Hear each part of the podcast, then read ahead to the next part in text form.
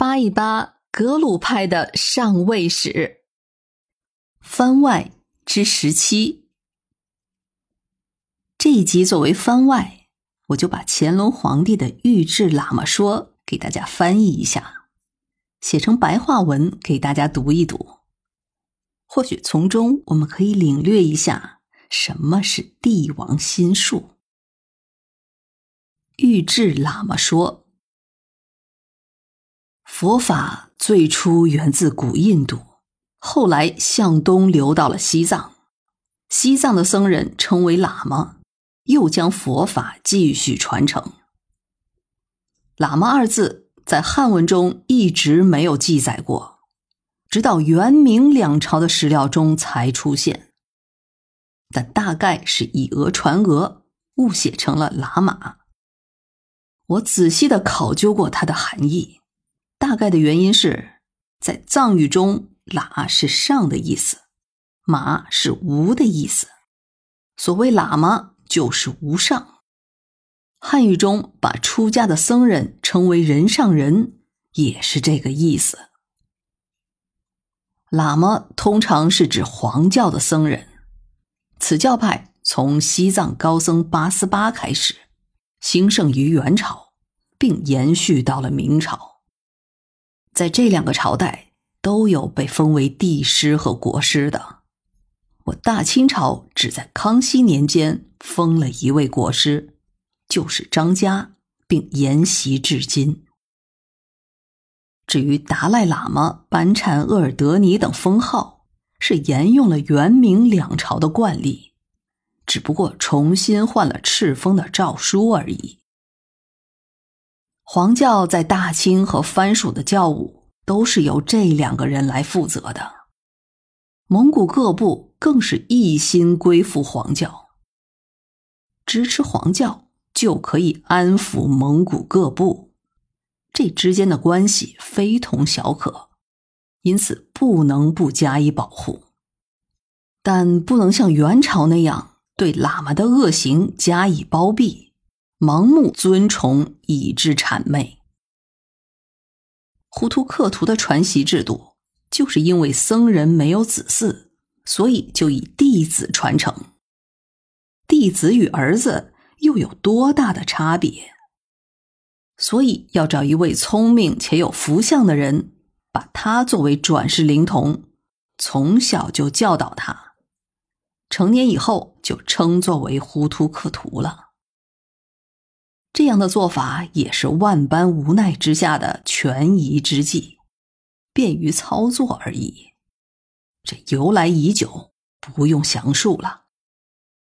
谁知近年来世风日下，转世灵童竟是出自于一个族系，这与世袭的绝路又有何不同？我自己认为这样很不妥。既然佛原本就没有生，难道就有转世了？但如果今天没有活佛转世一说，那么数万喇嘛也就没有了皈依之处，也就只能这样安排了。去年库尔喀听信夏玛巴的教唆，抢劫并掠夺了乌斯藏地区。就是明显的验证。当时朝廷起兵剿灭作乱，夏玛巴也畏罪投降，藏地得以安宁。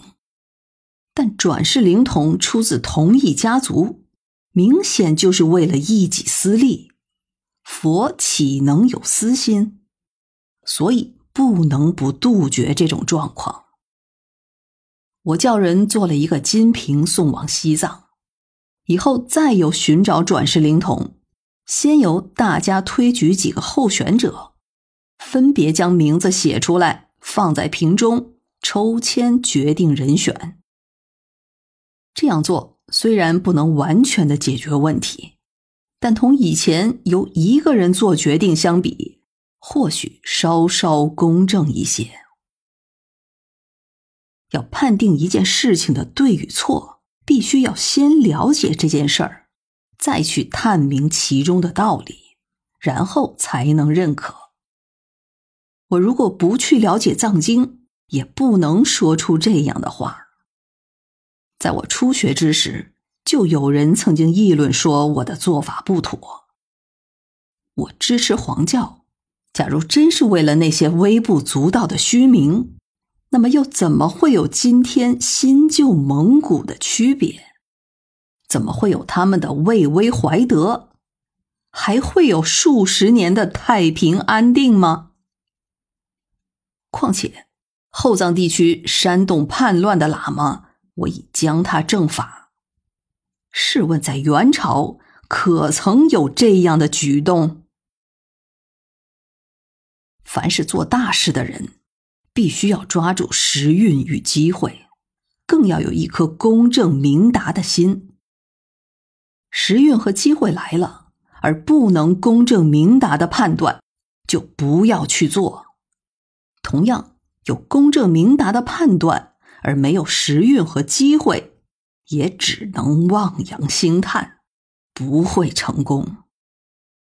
我降服库尔喀，推行金平撤迁举措，正是时机已到，不动声色就办成了。